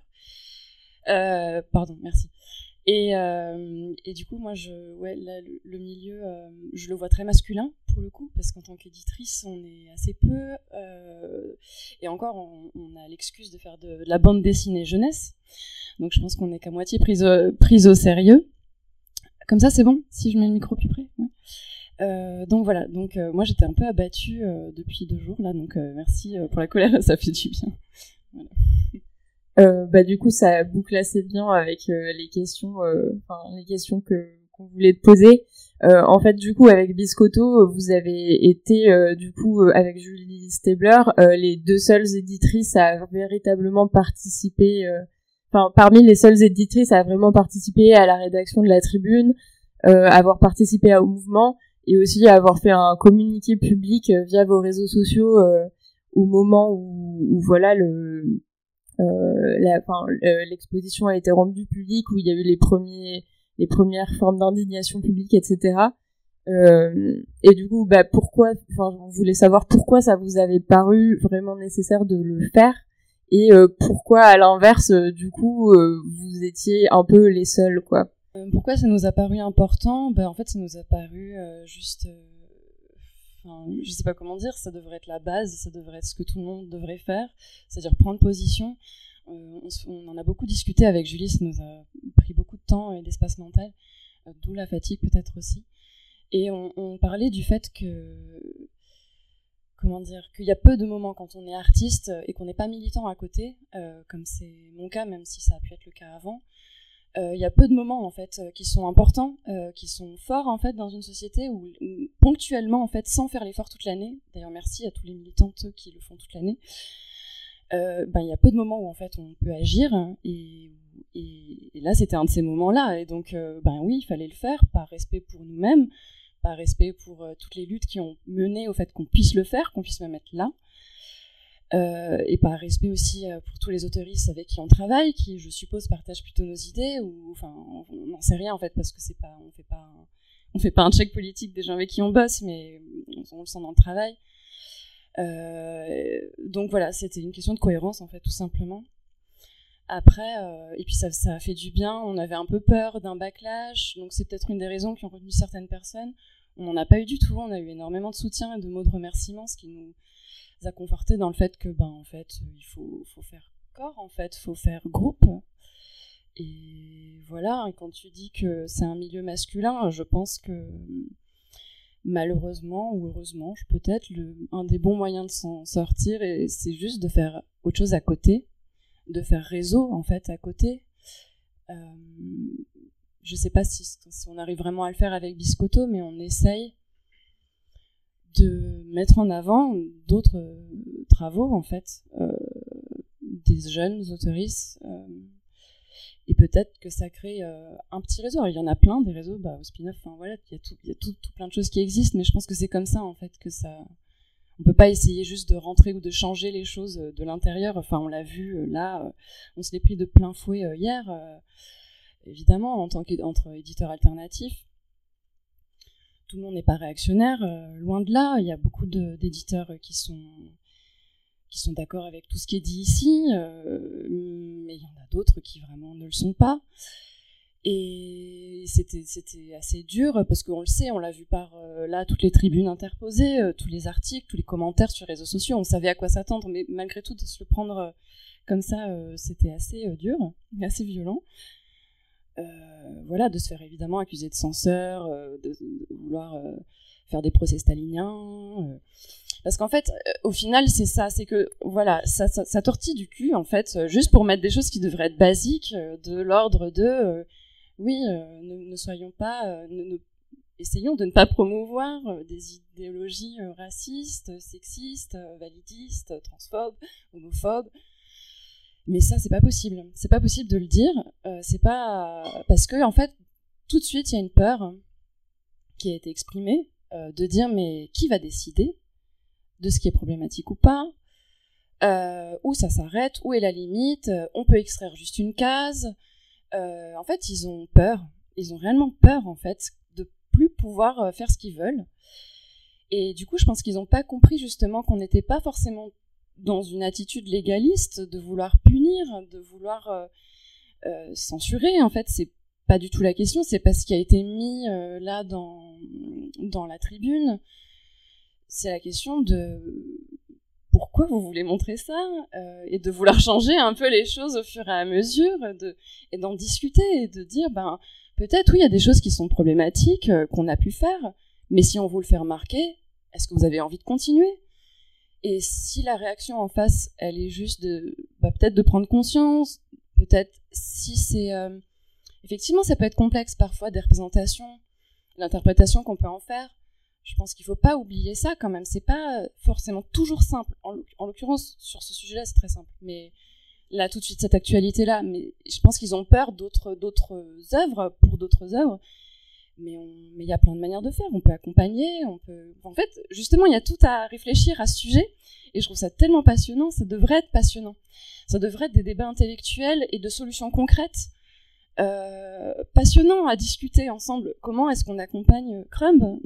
Comment Non, mais mais c'est sérieux parce que c'est quand même très important euh, que ça existe et que ça ait existé. Pour autant, oui, on ne regarde pas de la même manière aujourd'hui et c'est tant mieux.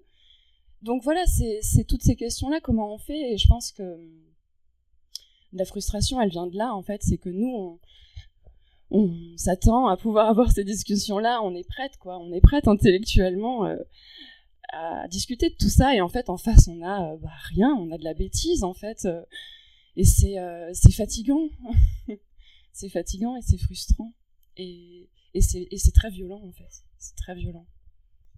Euh, bah, du coup, est-ce que tu veux développer un peu sur comment vous travaillez justement à, à Biscotto sur ces questions est-ce que euh, voilà comment vous accompagnez les autoristes euh, là-dessus? Est-ce que vous avez euh, des, garde-fous, des, règles que vous vous fixez? Puisqu'il y a une grosse angoisse autour de des règles qui est posée dans le débat, des peurs que la bande dessinée soit aseptisée, qu'il n'y ait plus de voilà. Qu'est-ce que vous répondez à ça et qu'est-ce que vous faites en pratique?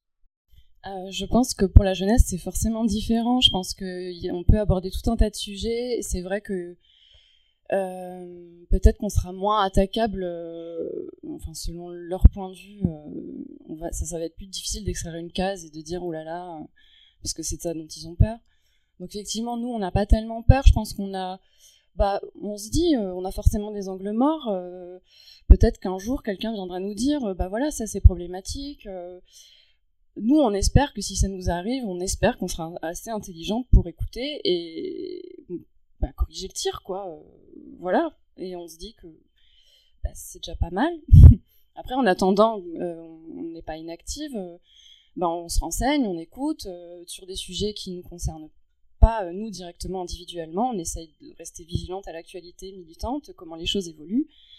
Et, et nos garde-fous, ils sont là. Ça ne veut pas dire qu'on passe commande sur ces sujets. Alors, dans, le journal, on a des rubriques, effectivement, qui sont plus frontalement, explicitement, euh, qui aborde des sujets un peu de société.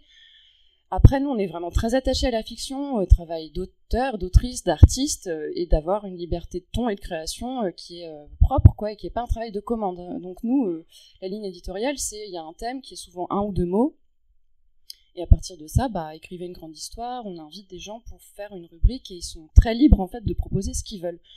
Nous, évidemment, on reçoit les crayonnés, on discute, c'est arrivé, euh, je pense, peut-être une ou deux fois qu'il y ait des choses qui où on se dit bon là peut-être ou alors c'est trop délicat on n'a pas le temps d'en parler euh, parce que bon les délais de mois en mois des fois c'est un peu voilà un peu rapide. Donc peut-être fait autre chose. On n'est pas on n'est pas sûr. Euh, dans le pire des cas on a arrêté de travailler avec des gens mais c'est arrivé une ou deux fois. Et voilà c'est assez simple en fait. Ça, ça arrive assez peu. Et je pense je pense qu'il y a des je pense qu'il y a des. Bah, juste, on est intéressé par certains types de boulot. En fait, on publie ce qui nous touche. Et donc voilà, on se fait un peu confiance euh, là-dessus. Et est-ce que vous avez rencontré des, des résistances euh, sur certaines positions politiques, euh, je sais pas, du, du, public, des diffuseurs?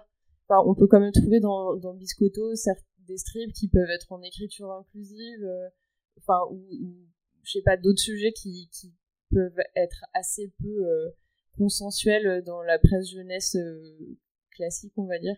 Du coup, est-ce que vous avez eu des retours euh, Alors, on n'a jamais eu de retour de la part des professionnels ou des institutions. D'ailleurs, on est assez soutenu, enfin, on est très soutenu, on est bien subventionné. donc non, de ce côté-là, non, les diffuseurs, pas du tout, ils nous soutiennent vraiment beaucoup, ils sont même venus nous chercher, nos diffuseurs, ils ont attendu ils ont insisté qu'on fasse des livres pour qu'enfin ils puissent nous diffuser.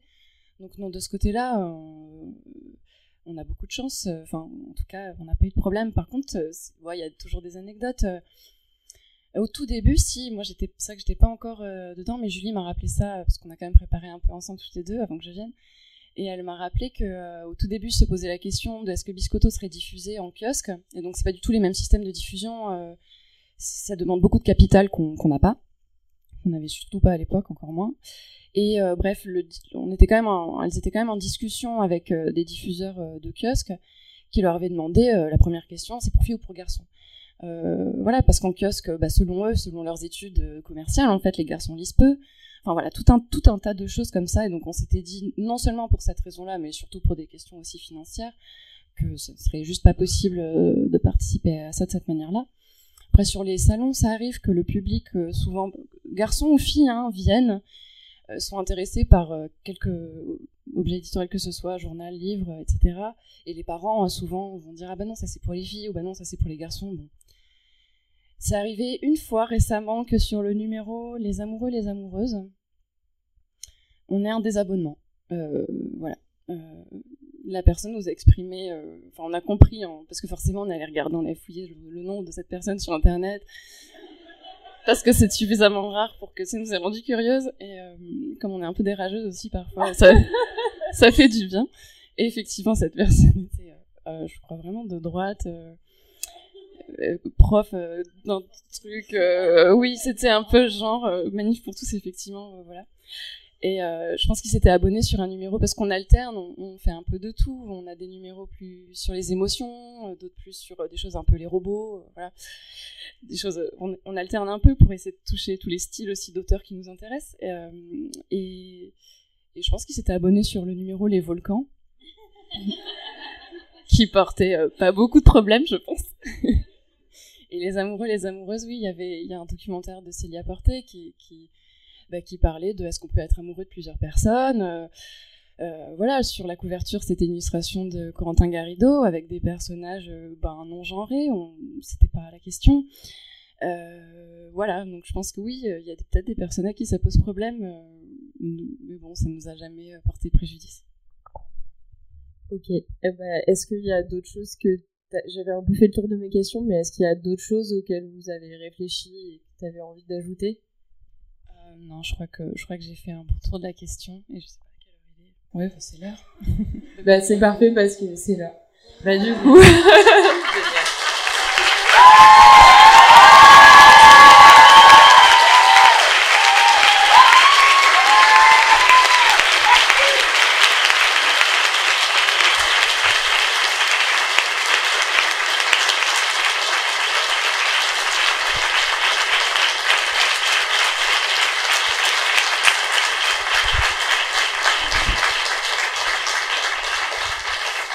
Euh, merci, merci beaucoup euh, d'être euh, venus aussi nombreuses et, nombreux pour assister à, cette conférence. J'aurais bien aimé, Myriam, qu'on ait le temps de parler un peu de, ton travail, justement, de, tes influences et tout ça. Mais je pense qu'il y avait des choses qui avaient besoin d'être dites et ça fait du bien aussi la colère. en plus, on est au milieu des flammes, donc c'est dans le thème. Voilà. donc, ben, merci, euh, merci beaucoup à tout le monde. Merci à nos invités d'être euh, venus. Euh, c'était, important de faire cette conférence. Donc, merci.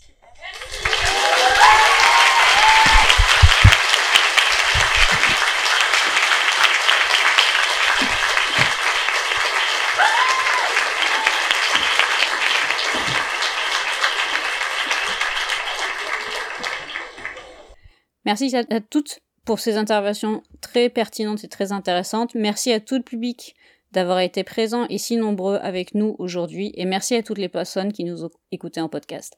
Bonne journée et à bientôt.